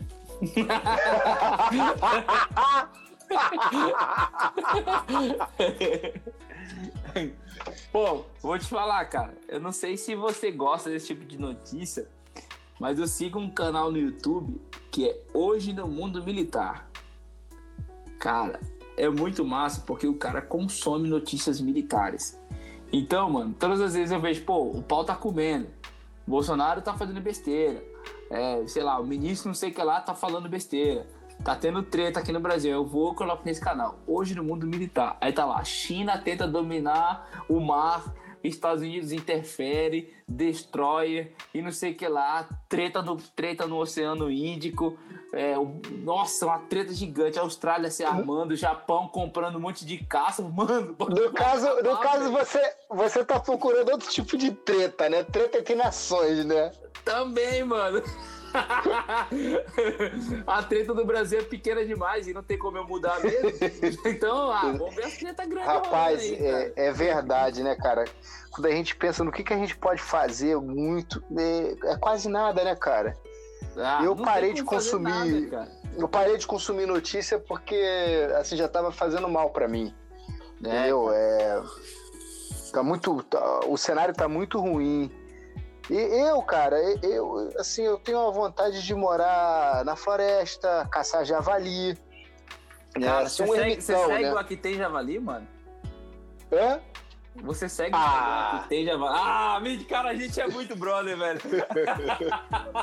Pô, velho. Assim, Caramba. Eu, eu, já vi esse Instagram, eu não sigo, mas eu, mas eu, mas eu já vi. Ah, siga. Eu, eu, eu, brinco, eu brinco com, com o pessoal que, cara, eu tô igual meus ídolos, né, da, da infância e adolescência, né? Você vê o uhum. Rambo solitário, psicótico, eu só falta uma arma pra mim. que louco, mano. Cara, ah, eu, assim, eu e minha esposa, cara, nós admiramos muito essa vida de campo, sabe? A gente também curte o lance do urbano, a gente curte pra caraca, velho. Só que do mesmo jeito que a gente admira essa vida assim no campo. E eu enxergo que no online eu talvez consiga essa vida, velho. Então a gente fala, ah, se a gente for sair do Brasil, a gente vai para onde? Cara, eu quero ir para o lugar mais remoto que exista, sei lá, Islândia. Quero ir para Islândia, velho, porque eu quero viver a vida totalmente fora dos padrões que foi construída aqui. Então, tu já viu aquele filme Tu já viu aquele filme Into the Wild, Na Natureza Selvagem? Não, nunca vi. Porra, veja, cara, porque o cara fez uma parada que eu queria fazer. Ele pegou, ele tinha uma família, ele é americano, tinha aquela família média americana. Aí eles pega o carro, mete o pé, pega uhum. o carro, taca fogo no carro, taca fogo no documento dele, inventa um novo nome para ele e ele tá indo em direção a Rapaz, eu não quero falar besteira aqui, mas ele, ele vai para uma região próxima ao Canadá, porque o sonho dele era viver na natureza selvagem. Só ele e a natureza. O cara só deu um mole que ele comeu lá uma parada que não era pra comer, uma planta que não era pra comer e morreu. E isso é uma história real, tá? Uhum. Isso é uma história real. Caça, caça esse filme que tu, tu vai curtir. Eu vou procurar. É, cara, eu tenho uma vontade de, de, Sei lá, eu desde de criança eu sempre gostei de viver, de ficar sozinho. Tava até conversando Sei. com uma amiga ontem. Eu também gostava, Cara, até casar, mano. É, mas aí é uma solidão a dois, né? Você pode fazer isso, né? Não uma solidão então, entre vocês. Mas. Eu, eu também gostava, até casar, mano. Depois que eu casei, eu falei, caraca, eu sozinho talvez não seja tão da hora. Ah, sim. Eu acho que eu precisava de uma mina comigo. Tipo não, assim, eu, eu casei isso. e a minha mina tem a mesma cabeça que eu, mano. Ei, vamos, vamos, sei lá, morar num buraco, velho. Sei lá. Isso é legal, cara. Isso é legal. Isso é companheirismo. É. Tem que estar tá muito um na vibe do outro, né, cara? Ah, é. E assim, e... ela também é profissional do, do movimento. Ela é da nutrição, mas ela vive a educação física, cara, desde sempre. Ela treina, gosta de treinar, treina todos os dias. Então, por isso que a gente, a gente consegue também chegar nesse ponto, velho. Então, assim, se, eu acho que eu, é outro, a gente tava conversando sobre isso também, cara. É outra parada. Pô, se a gente estivesse na pandemia e se não fôssemos casados, como é que seria? pô, estaria com meus pais lá, com a grana guardada. Não do jeito que eu tô, só que do jeito que eu tô é outra pegada, é um desafio, cara. E hoje em dia eu tô querendo muito viver isso de novo, saca? Esse recomeço de quando eu entrei na educação. Pô, faz, parece que eu sou mó velhão, mas eu que eu cheguei no ápice muito rápido, cara. Eu consegui lotar a minha agenda em questão de dois meses, eu não tinha mais vaga. Eu trabalhei pra caraca, comprei muita coisa, casei, tudo isso em um ano. Aí eu pensei, pô, é legal, cara, esse modelo eu não quero, eu quero outro. Então é legal renovar também. Então se eu tivesse que encarar o mundo pós-pandemia e se eu tivesse grana para assumir, sei lá, morar na Islândia, eu ia, vai. Eu e minha, eu e minha mina. Maneiro. Construir um bunker. É, Pô, construir lá, um mano. bunker. Cultura é descer, velho. Cara, é, essa parada do nomadismo digital, eu seguia um casal que era. Os caras sempre mandavam e-mail, que foi a primeira vez que eu vi a parada de nomadismo digital. E me deu uma vontade de fazer isso, porque eu gosto de viajar pra caraca, né? E eu Aham. falei, pô, cara, sabe, viajar, ir pro- conhecer natureza. Pô, quando eu estive no Peru, eu pude conhecer uma parte né, da Amazônia peruana, que Machu Picchu fica na selva, Cusco fica no, no alto, né? E eu conheci os dois, conheci Lima, conhe... e, pô, cara, na- cara, cada paisagem linda, cara, rio, assim que você vê água cristalina passando. né? Aham. Tinha uns ursos lá, mas tudo bem. é, cara, é a natureza, né? Cara, eu vivi muito isso, né? Porque eu morei no Pantanal, velho. Eu pescava no rio Imagino. do lado. Pô, eu pescava no rio, do lado de um tuiuiu, e eu jogava um peixe pra ele pegar no ar, cara. Eu já pesquei do lado de jacaré. Pô, eu vivi essa, essa parada que a maioria das pessoas não vive, saca? De viver a natureza. Pô, morei em Belém, cara. Pô, Belém é todo final de tarde ó, lá no- na vila do quartel lá, cara, era a revoar de, de várias aves, de arara, de, pô, de, de não, bagulho, jandaia, papagaio. Jandaia. Pô, velho, aonde eu moro, aqui na minha casa, velho, na frente é o quartel, então tem muito pássaro, velho. Muito bicho, iguana, sagui. Até hoje eu vejo isso, cara. Então eu não sinto uma necessidade de viajar pra vir pra ver isso, saca? De natureza. Porque eu vivo num- em lugares que proporcionam isso. Eu sempre vivi em lugares assim. Pô, Rio de Janeiro é praia, mas Rio de Janeiro é uma praia que foi caminhando pro lado turístico, então é prédio pra caramba, é muita rua, asfalto, cimento. É... Você, você viver Mas, a mas natureza. tem floresta. Tem Então, floresta. De vez em quando eu, eu entro lá no mato. Vou na cachoeira. Mas tem, mas você tem que se deslocar de uma forma muito. assim, Você tem que ir pra longe de onde Não, você aqui, tá. no, aqui no Rio é até perto. É perto? O, é perto. O, o, o Rio é um estado pequeno. A cidade do Rio menor é, é- também é pequena. E no Rio você tem essa coisa da. Você tá entre o mar e a montanha. Entendi, entendi. Então tem Pô, muito, legal, tem- é muito perto. Quando tu vem aqui, tu vai ver. É, é Aham. perto. É, ir pro Alto da Boa Vista, ir a Floresta da Tijuca. Cara, é uma parada assim que. E aí tu chega, pô, tô no Rio, mas tô ouvindo os passarinhos tudo cantar. Sabe? Aham. É, é- é muito maneiro. Aí tu vê mico. é, Cara, nesse tempo de quarentena aí, tava dando golfinho pra caraca na, na Baía de da hora, né? Guanabara. Pô, baleia, lá no arpoador, lá baleia passando. Inclusive, o nome é chamado de arpoador porque é ali que se, eles, é, na época da caça às baleias, arpoavam as baleias Cara, e levavam pra lá. também tinha, velho. Aqui também tinha caça de baleias, velho. Aqui foi um dos grandes polos nacionais de caça de baleia, aqui em Cabedelo. E então e aqui você tá, ainda li- tem toda a estrutura, velho. Aqui tem tudo ainda. cê tá É ligado que a baleia, né, se pegava a carne, beleza, o óleo da baleia ia para iluminação pública Aham. e também se usava como argamassa.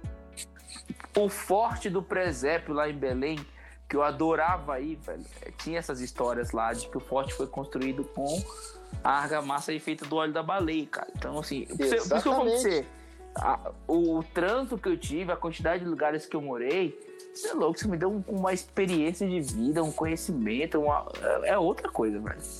É outra, outra, outra pagada, outra pegada, velho. Ô, Isaac, você gostaria agora de dar suas considerações finais para a gente fechar aqui essa entrevista bacana que a gente teve? Bom, é, eu daria a mesma consideração, porém em óticas diferentes. Para os profissionais do movimento que estão nos ouvindo, é, estudem mais ferramentas que proporcionem liberdade, tanto para trabalhar quanto para seus clientes. Para os curiosos e como eu em kettlebell, para os empolgados, emocionados como eu de kettlebell, pô, estuda mais sobre essa ferramenta, estuda mais sobre a origem da ferramenta, se aprofunda e pratica mais, porque em tempos de crise, em tempos de que a gente sempre vai agora vai buscar o mínimo de contato social, o kettlebell é a única opção para você se manter ativo em pouco espaço, com pouco custo. Então, o caminho da liberdade através do fitness é o kettlebell. É isso aí, tesouros. Essas são as palavras de Isaac Martins, mais conhecido como Workout Jumper. Então procura ele lá no, no Instagram. E vou fechando aqui, pessoal. Vou me despedindo de vocês e até o próximo. Fui! Valeu! Aí, Isaac, seguinte, ó, eu vou editar e aí eu lanço o Kettlecast de 15 em 15 dias. Ele é quinzenal, né? Para dar tempo de, de editar, fazer as paradas. Então, eu corri bastante nessa quarentena para entrevistar o máximo de pessoas, para eu também não ficar com falta de material.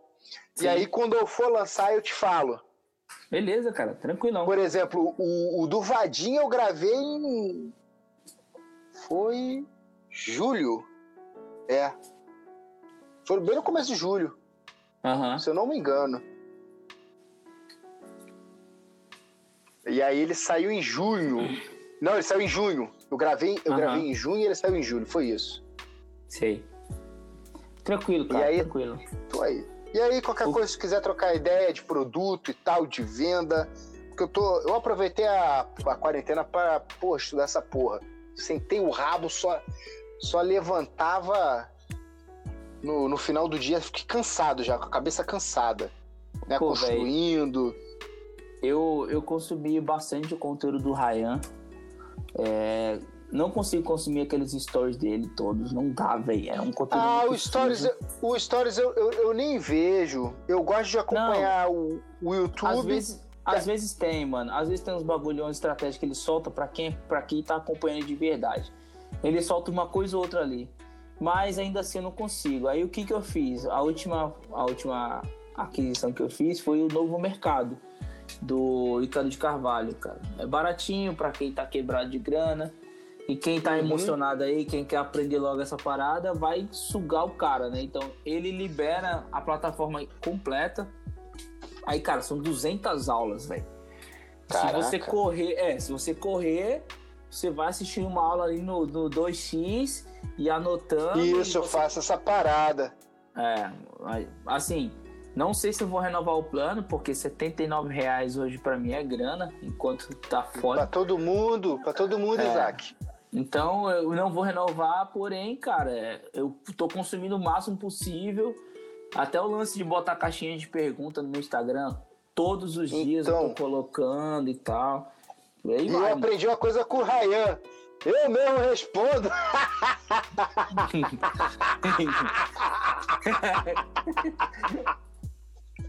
eu mesmo respondo aquela porra, foda-se. É. Tem que fazer. Agora, mano. eu tô seguindo um cara chamado Bruno Ávila. É uhum. uma outra ótica. E ele é, ele é um cara bacana, porque qual o conceito dele? Cara, de que, que adianta ter um milhão de inscritos se ninguém compra os teus produtos? Você sim, tem que sim, ter sim. o teu, tua audiência é. alfa. É 100 mil inscritos, mas porra, compra tuas paradas. É. Mas assim, qual que é o lance? Qual que é o lance? Pô, a gente, a gente gosta do Ryan porque o cara é escroto. Porque a gente. Eu, é, ele é escroto. Às vezes eu mesmo fico. Às vezes eu mesmo fico puto com as coisas que ele fala. Mas eu gosto dele porque ele é escroto. É, é estratégia, mano. É, é muito estratégico. É. Ele, o último, de não contrate um carioca. Porra. Porra, foi maneiro pra caralho. E eu vou te falar, Isaac. Ó, isso era uma coisa que eu já tinha pensado há muito tempo. Eu vou te falar. Eu moro na Avenida Nossa Senhora de Copacabana. Ela é paralela já à Avenida Atlântica e à praia. Aham, Quantas vezes eu fui à praia esse ano? sei. Nunca? Qu- Nenhuma. fui uma, fui uma, sabe por quê? No, no, no dia 1 de janeiro, eu dei um corridão até o arpoador, lá tem uma academia com os pesos de pedra, malhei e mergulhei. E voltei. Cara, é muito fácil ser vagabundo com essa vidinha de Rio de Janeiro. Aqui tem muito Sim. vagabundo, cara. E por que, que tem muito Entendi. vagabundo? Rio de Janeiro foi capital do país. Tinha porrada de quê? Funcionário público Aham. uma porrada de mulher que era amante de militar. Quando mudou a porra da. É, Resende, capital a galera pra- fala. A galera É. fala que Resende, ela tem umas miras que fica esperando o pessoal dar a mão, velho. Exatamente! A- Resende é, é um pouco longe do, já do Rio, né? Acho que são uns 100 Sim, sim, quilômetros. sim. Aham. E aí, cara, quando essa galera foi embora, ficou aqui só o refugo. E aí a, Sim. a Copacabana foi o quê? Decaindo. O Rio- O Rio de Janeiro é um estado decadente. Então a mulher, ela tinha a pensão do, do cara que era general. A pensão era pra Sim. ela. Depois ela teve filho. A pensão era pra ela e pro filho. Aí o filho dela vagabundo. A pensão era pra ela, pro filho e pro neto.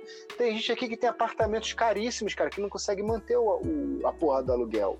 Então essa Entendi. vidinha de futevôlei e, e, e aqui Copacabana, cara, é tudo misturado. É o playboy, é o assaltante, é o traficantezinho de droga, é o cara do morro, é uma bagunça, meu. Ah, até gosto disso.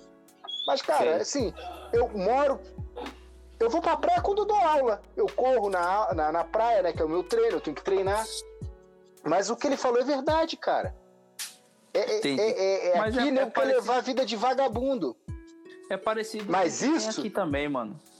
Mas isso é o playboy da Zona Sul, porque o cara que mora no subúrbio não tem essa, mora longe da praia, tem que trabalhar. Aham. E aí, Pô, eu cara, moro muito perto da praia, cara. Eu moro a 12 quilômetros da praia. Aqui Porra. pra cidade é longe. Mas pra outros lugares é muito próximo. E eu vou à praia o máximo de vezes que eu posso durante a semana. E eu vou mesmo, cara. Nem que eu passe pela orla só. Tipo, vou dar uma aula, eu tento colocar a orla na rota. Porque Uhum. eu saí de, de Cuiabá com a ideia de fazer isso, mano. Eu vim morar aqui entendi. Porque eu queria isso, velho. Ah, mas isso aí você não vai ser milionário nunca. Sei lá, digamos que aquela lógica do Ryan seja real e tal. Ah, foda-se, cara. Eu saí pra viver isso. Foda-se. Exatamente. foda-se. É, eu, eu até fico pensando aqui, cara, eu tinha que aproveitar mais a praia. Eu tô amarelo na quarentena. Tá Aham. foda, Ah, não Tô, parei não, mano. Eu não tô parei. amarelo. Eu, Eu tive praia, Covid, né, cara? E aqui, é, como é zona sul, a polícia, né. Tenta manter mais. Não, no subúrbio, foda-se. Na favela, foda-se. Aham. O pau tava quebrando, mas aí. E é outra coisa, né, cara? Aí o, prof- aluno te vê, aí dá uma merda. Aí qualquer, hoje qualquer coisa tu aparece num, num, tele, num, num, num celular. Cara, teve uma vez que tinha um cara batendo num coroa na briga de trânsito. Eu fui lá pra intervir, não me filmaram. Não, minha, minha aluna, é que você aqui? Falei, caraca, imagina se eu estivesse fazendo merda, como eu fazia É. antigamente. Cara, tem uns vídeos meu de carnaval com meus amigos que puta que pariu. Se nego visse hoje, cara. Eu tava cancelado na hora falando merda pra caralho. Pior que eu nem bebo, né? Aham. Falando merda, é, sendo escroto. Ah, sendo carioca, né, mano? Cara, mas é, eu sou um Sendo- carioca sendo- que eu. sendo, sendo carioca. Mano, todo carioca que eu conheci era um cara que não se preocupava muito com isso. Porque é normal. É comum falar merda. Porra, eu, É eu normal, adoro cara. falar merda. Puta que pariu. Pô, pô, por exemplo, o que, é o, o que é o estigma do carioca é o do cara de Recife aqui no Nordeste, cara. O cara de Recife é o carioca, mano. É o cara escroto, é o cara que fala merda. Pô, pra você ter uma noção, cara, o- a galera fala que o povo de Recife aqui só fala putaria. Só usa piada, piada sexual, não sei o quê. Então, é a mesma coisa aqui, cara. A galera de uma pessoa é a galera morta. É uma capital pequena, é uma capital pobre, é uma capital que vive. Pô, a economia do- da cidade que gira em torno de serviços, cara. É, uma, né? capital, é uma capital pobre, pô. Uma capital com, com um prefeito muito, muito, muito corrupto, com um governador extremamente corrupto. Igual o Rio, só que o Rio cresceu. João Pessoa não cresceu e nem quer crescer. A cidade não quer crescer, cara. Não vai. Cara, e você falou aí de Recife, Recife é, tem a rivalidade com Salvador, né? Os caras são Tem. rival, rapaz. Muito engraçado, É, mano. É, mano. É saber quem, é- quem faz mais merda, se é em Recife ou é em Salvador. Mas é, cara, a rivalidade é essa, porque se for levar aí de grande polo, Fortaleza já passou os dois. Isso, exatamente, cara. Eu acho. Cara, Fortaleza é, é foda. É, mano. Eu. Fortaleza é da- São Paulo do Nordeste, cara. Então, teve uma época que eu dava curso todo final de semana. E aí eu dava curso em Fortaleza, Mossoró, Ah, né, algumas cidades do interior do estado do Rio de Janeiro, São Paulo. Mas eu é muito. Acho que eu fui o cara que mais fui pro Nordeste, fui eu. Aham. Mossoró eu fui três vezes, Fortaleza eu fui uma. É, na época que eu era. Eu, eu dava curso primeiro pelo Gaf Studio e depois pelo Flow, né? Virou Flow. Aham. Pô, o, o Ciro, cara, ele não, nunca foi um bom político, né? Mas ele conseguiu Uhum. levantar o Estado, velho. Por mais que ele Cara, feito merda Eu gosto tal. dele, cara. Não, eu, não, eu tô cagando pros caras, mas é só o contexto. Na É, época, tudo bem que eu... é que, é que nem o lance do Blairo Maggi no, no Mato Grosso, cara. O Blairo Maggi corrupto, misturado com, com um monte de treta lá, mas o estado cresceu, velho. Na época, Cara, que eu morei, aí- na época que eu morei em Cuiabá, mano, a cidade tava bombando, cara. Na cidade era carro, carro de luxo pra todo lado, gente rica, abrindo loja, abrindo uma pá de coisa, velho. Então, Quando aqui eu, a gente teve a noção do que o Sérgio Cabral roubou, falei, cara, Aham. como é que conseguiu roubar tanto aqui? Que fudeu a gente. É, também teve. Sérgio Cabral, ele foi. Foi sinistro que o cara fez, mano. Ele não se cansava. Acho que ali já era um problema psicológico. É doença? É, cara, onde mano. que tu vai enfiar esse dinheiro todo, cara? Pois é, mano. Ali, ali foi tenso, velho. É muito dinheiro, cara. Isso aí foi foda. No, no, no, no Mato Grosso, quando eu tava lendo, a treta lá é porque ele tava direcionando para as plantações de soja dele. Entendeu? Então ele queria, ele tava investindo no dele. O lance do Sérgio Cabral é que ele pegava o dinheiro e guardava. Ele não botava nem de alguma maneira para o dinheiro desenvolver. Ele simplesmente guardava, cara. E foi tenso, velho. Mas, velho, é uma né, realidade, é a realidade do, do país. É o Brasil, treta- cara. Ah, é, mano, é a realidade do país, cara. Fica difícil pra gente desenvolver desse jeito. Mas a gente continua tentando.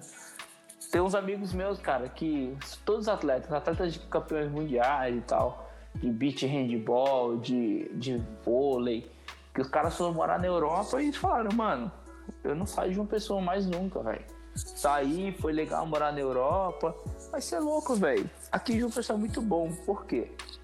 Pô, quanto que é um abacaxi aí no Rio de Janeiro? Aonde você mora? Um abacaxi, 8 reais. Um, um abacaxi, né? É. Eu compro três por cinco aqui. É, não tem. Cara, não tem como comparar o custo de vida aqui. No Rio é caro pra caralho. Quem mora no Rio É, mora em qualquer lugar do mano. mundo. É a Europa, mano. A Europa é caro pra cacete, velho. E o poder de compra lá não é tão alto quanto o americano. Então, velho, É. Exatamente. os caras daqui que saíram falam, mano, é legal morar fora, é legal ter uma ter uma, um outro lifestyle, mas isso é louco, velho. Eu quero morar em João Pessoa. Os caras voltam, os caras preferem ficar na merda aqui do que ficar lá fora. Tipo, o amigo meu aqui que tá treinando comigo, campeão mundial de jiu-jitsu, o Ruivo. Ele mora nos Estados Unidos, tá indo pra Abu Dhabi agora, morar com a esposa dele lá. Só que, É. mano, no, no final de tudo, o cara pensa, caraca, eu acho que ainda volto pra cá. É, cara, assim, aqui no Rio, mó galera foi pra Abu Dhabi, né? Aham. E. Cara, lá tem que ser casado, porque é dureza, porque não tem essa parada aqui de pegar mulher, a mulher não pode entrar na tua casa. É, mano, é, É, tenso. o, o bagulho é tenso lá. É, É. tenso. O cara solteiro assim, cara com grana, e lá você ganha grana, né, velho? É, tem, Assim, tem- já, já foi até melhor. Depois que os brasileiros fizeram merda, É, essa história eu tô, tô sabendo. As foda. histórias eu tô sabendo. Os caras fizeram Ô, merda, raça mas ainda filha da assim- puta, cara. Ah, mano, a gente, a gente aprendeu com os piores, né, cara? A gente aprendeu com nossos políticos. Não, é, Então, não, às é vezes a aquela gente coisa. sai e faz merda porque a gente cresceu vendo a merda. Então, pra gente não era uma merda. Tipo, os É, caras fizeram gente- merda, mas talvez eles que fizeram nem se ligaram que era uma merda muito grande, saca? A gente, a gente é corrupto pra caralho, né? Porque. E assim, é, são as condições, né? O nego gosta de falar, ah, o europeu é educado. Bota ele aqui. Deixa ele aqui um É. pra ver se ele não tá roubando também. Ele vai dar um jeito. Não, você é louco. É, é o contexto, cara. É o nosso, nosso contexto é esse. Se quiser fugir desse contexto, fuja. Sabe que o processo Fuja. é diferente. Eu fujo desse Exatamente. conceito. Eu sou privilegiado porque meu pai é militar, porque se der uma BO eu posso pedir ajuda pro meu pai e tudo mais. Então isso me dá uma liberdade para poder fugir disso. Senão eu ia ter que estar dentro do sistema, cara. Mas o fato, o fato de eu ter até essa liberdade, até essa confiança na minha família, me dá a possibilidade de pensar, cara. De pensar em É, outras tipo, coisas. E eu vou te falar, isso funciona em João Pessoa. Aqui no Rio não funciona, não. mano. Que nego Sim. vai te matar, vai te desovar e foda-se. Acha aí. É. Aqui o Verdade. bagulho é doido. Não, é, mas é outro. Mano, por isso que eu falo pra você. Pô, tô em João Pessoa, deu a pandemia. Tu pensa em sair daí de João Pessoa, cara? Atualmente eu acho que não vale a pena, porque eu tenho a vida que as pessoas lutam pra ter. Exatamente, cara. O, o meu Pô, treinador, o, o João Rosário, ele é um exemplo disso, cara. Ele morou em São Paulo, morou no Paraná. O cara rodou aí e, cara, voltou, Aham. foi lá pro interior da Bahia, cara. E onde ele mora é lindo, Canavieiras. Fui lá, conheci, litoral sul da Bahia. Porra, sensacional. E o custo de vida é barato. Ah, Isso cara, aí. é, o lance é. Se João Pessoa. Vamos, vamos, já que você acompanha o Real, vamos fazer uma analogia fácil. Ele não falou que os, os bravos do Brasil estão fora? Os É. bravos do Brasil, eles estão fora na internet, cara. O brasileiro não gosta de morar fora. O Rayan só fala isso porque ele tem um produto do nomadismo digital, cara. E essa é Uhum. a pegada dele. Mas os brasileiros não querem sair daqui, velho. Quem sai daqui é bilionário, cara. Flávio Augusto, que tá fora daqui. Mas esse cara tá outra- sempre aqui, velho. Ele vende produto pro Brasil, cara. Ele é brasileiro. É. E outra coisa, né? Com dinheiro, meu amigo, tu mora em qualquer lugar, vai ficar, tudo vai ficar lindo, é, né? Mano. Então, é, mano. Então, assim, cara, eu sou brasileiro. Eu adoraria morar fora daqui. Adoraria ter um. Se se eu tivesse, se eu pudesse, cara, ter um filho nos Estados Unidos, eu iria ter um filho nos Estados Unidos. Só pra ele ter a liberdade de escolher entre Brasil e Estados Unidos, saca? Uhum. O, o- cara, eu atualmente, mano, eu brigo e luto pela liberdade, velho. É liberdade de você fazer o que você bem entender. Porque hoje o que nós não temos no Brasil é liberdade, cara. A gente não tem liberdade pra nada, nem pra comprar um house. A gente, fica, a gente pensa duas vezes na hora de comprar um house, cara. A gente pensa que aquele 1,50 pode ser o leite. Quando, quando você fala em liberdade, você se enxerga como um, um liberal, assim, liberal que eu falo na, na economia, né? O liberalismo econômico, ou Eu não? acho que sim. Eu não, eu não posso afirmar porque eu não, não, não sei o conceito. Mas eu acredito que sim, porque na minha cabeça é cada um por si, cara. Sabe? Na minha cabeça é cada um por si. Mas se o seu produto é melhor que o dele, parabéns pra ele, cara. Você vai ter que melhorar o seu pra superar o dele. Na minha cabeça é essa. Então provavelmente eu me tornei um liberal, assim, de, de ideia. Mas não que eu conceituei que eu sou liberal. Uhum. É só uma concepção minha. É, até porque é, a gente trafega, né, cara? Por exemplo, você pode ser liberal na economia, ou em alguma parte da economia você é um conservador. Que o conservador Sim. é o cara que gosta das coisas mais seguras, corre menos risco, né? Tem isso Não. também. eu não sou fã de correr risco, mas eu sou fã de proporcionar liberdade para você se arriscar. Entendeu? Você tem a opção de se Pra arriscar. você ter a escolha, né? Você quer ter a opção. É, você não é, você não é obrigado a se arriscar sempre. Porque teoricamente o liberalismo, é, mano, é, você tem que você tem que viver se arriscando. O conservador, você tem que viver preso. É isso aqui que funciona, segue isso aqui, mano. O modelo é esse. Então o lance que eu quero é, mano, deixa o cara ser o que ele quer.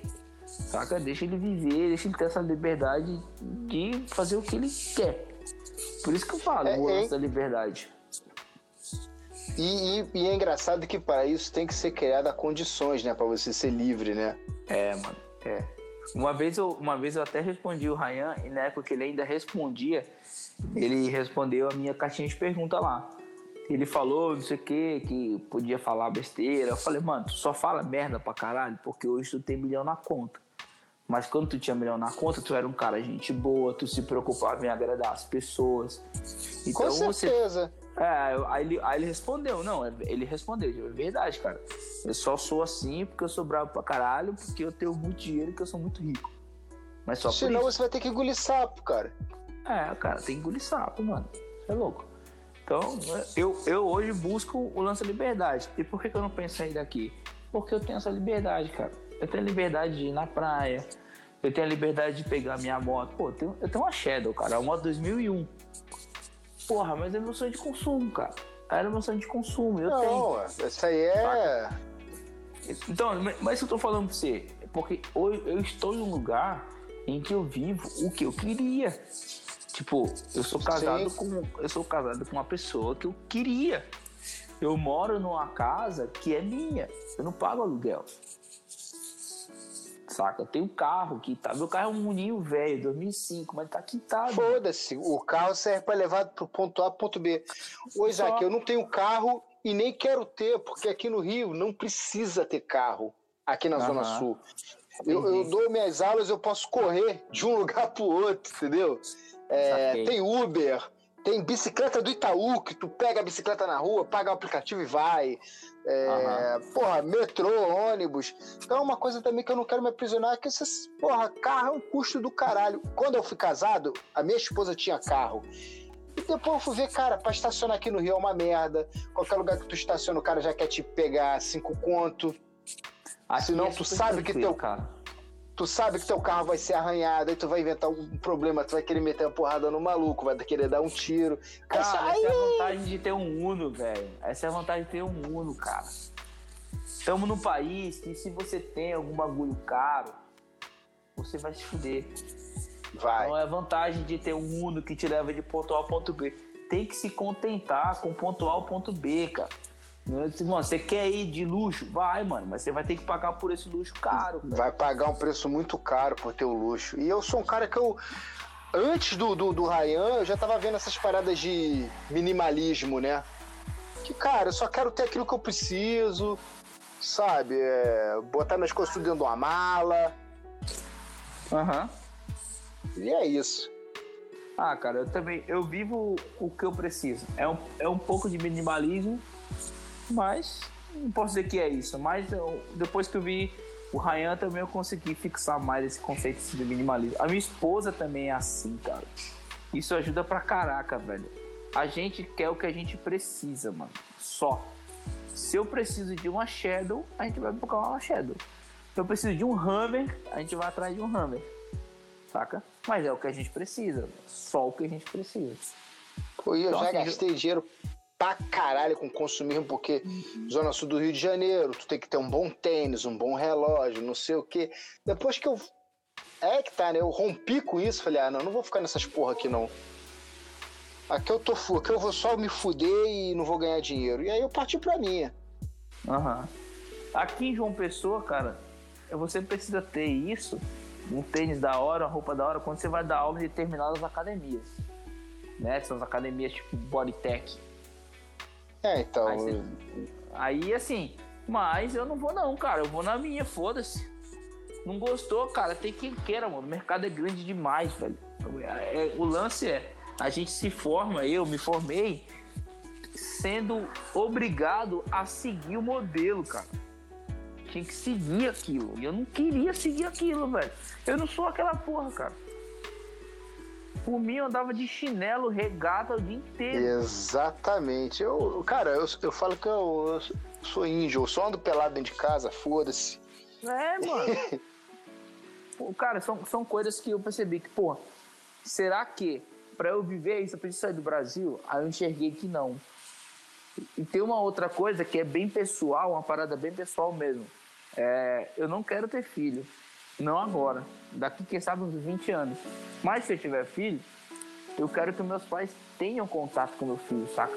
Sim. Eu não tive contato com avô, com avó, tio, tia, porque eu viajei muito.